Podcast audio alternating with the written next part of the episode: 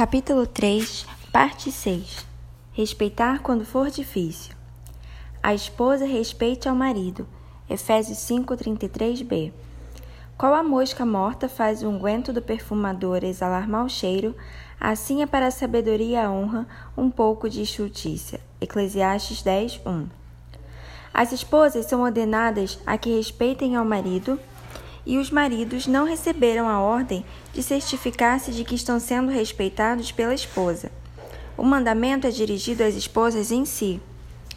Certamente isso não significa que a conduta da esposa referente ao respeito está fora da jurisdição do marido, mas é que a ordem de Paulo é elaborada de tal modo a fazer com que a responsabilidade recaia sobre a própria esposa. Ele diz, em outras palavras, para que ela se certifique de estar fazendo isto. A esposa deve ver se está ou não cumprindo esse dever. As mulheres cuidam para que a roupa esteja lavada, as refeições preparadas, as crianças limpas e incontáveis outras tarefas sejam feitas. Mas são igualmente diligentes em ver se respeitam ao marido? Respeito é um comportamento que deve caracterizar as esposas em toda a sua conduta para com o marido e em toda a sua comunicação com ou sobre o marido. Isso significa cortesia no lar, onde o marido é tratado com honra. Resquícios de tal honra advindos de uma era anterior são a nossa tradição de que o pai senta na cabeceira da mesa e destrincha a carne.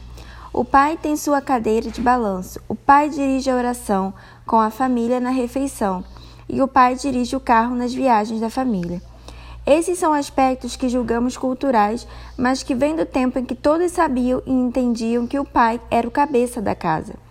As esposas cristãs devem mostrar respeito ao tratar o marido com honra e cortesia, enquanto ele exerce seu papel de cabeça da família. Elas devem também mostrar respeito em muitas coisas pequenas, demonstrando que respeita o marido e o papel que ele recebeu de Deus. Isso pode significar atender prontamente quando seu marido lhe pede algo, ao invés de deixar aquilo para o fim da lista de tarefas. Isso pode incluir tudo, desde o planejamento do jantar, a forma como você o cumprimenta e a xícara de café que faz para ele.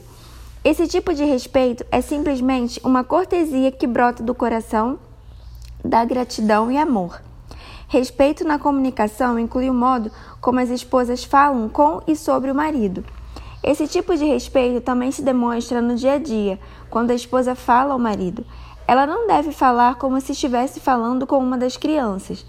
Seu tom de voz deve ser cortês e afável, e não crítico, mordaz ou irreverente. Da mesma forma, quando suas amigas a ouvem falar do marido, elas devem perceber que a instrução da bondade está em sua língua, ao invés de rixas e murmúrios. Ao invés de partilhar as fraquezas, faltas ou problemas do marido, ela deve falar sobre ele de um modo amável, dizendo coisas que poderiam agradá-lo ao ouvir. Considere Provérbios 31, 12. Ela lhe faz bem e não mal todos os dias da sua vida. Esse marido recebe bênçãos diárias da sua esposa. O coração do seu marido confia nela e não haverá falta de ganho. Provérbios 31, 11. Novamente, esse marido confia no caráter da esposa. Ela nada lhe faz que não seja o bem.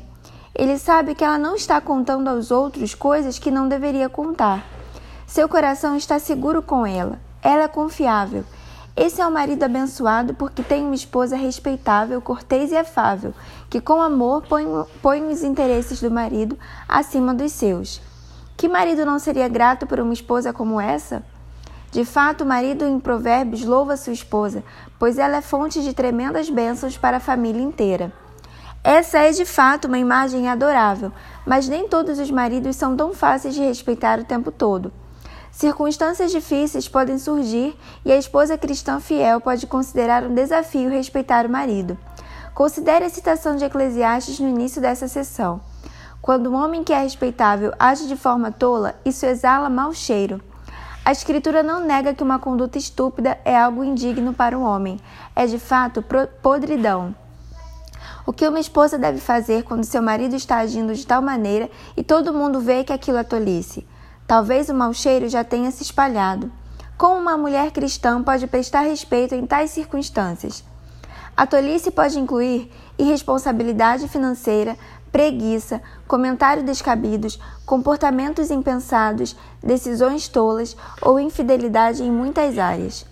A Escritura fala claramente sobre o pecado e não exige que as esposas finjam que o marido não agiu de maneira tola quando ele de fato o fez. As esposas devem ver a tolice do marido do mesmo modo que a Escritura o faz, como algo que cheira mal. Entretanto, o respeito ainda é exigido das esposas. Esse não é um mandamento condicional. A esposa pode falar ao marido sobre esse comportamento. Ela pode pedir para que ele considere o que está fazendo e encorajá-lo a pôr as coisas no lugar, fazendo a restituição devida. Pode fazer isso e ainda cumprir seus deveres de respeito e submissão, particularmente se ela fizer de modo amável e não tiver um comportamento rancoroso ou ressentido.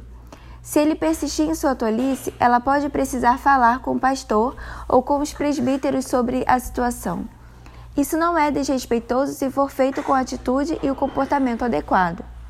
Talvez a disciplina da igreja seja necessária e os presbíteros não estejam a par do comportamento dele. É certo que a esposa pode fazer a coisa certa da maneira errada.